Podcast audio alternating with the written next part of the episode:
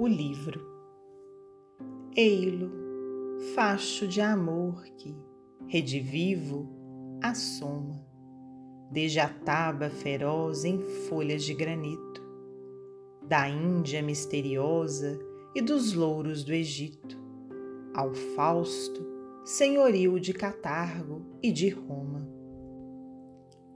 Vaso revelador retendo excelso aroma do pensamento a erguer-se esplêndido e bendito. O livro é o coração do tempo no infinito, em que a ideia imortal se renova e retoma.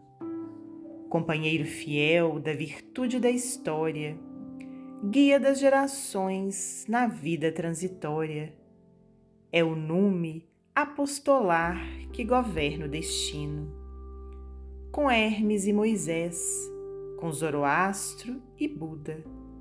Pensa, corrige, ensina, experimenta, estuda e brilha com Jesus no Evangelho Divino. Olavo Bilac, psicografia de Francisco Cândido Xavier, do livro Parnaso de Além Túmulo.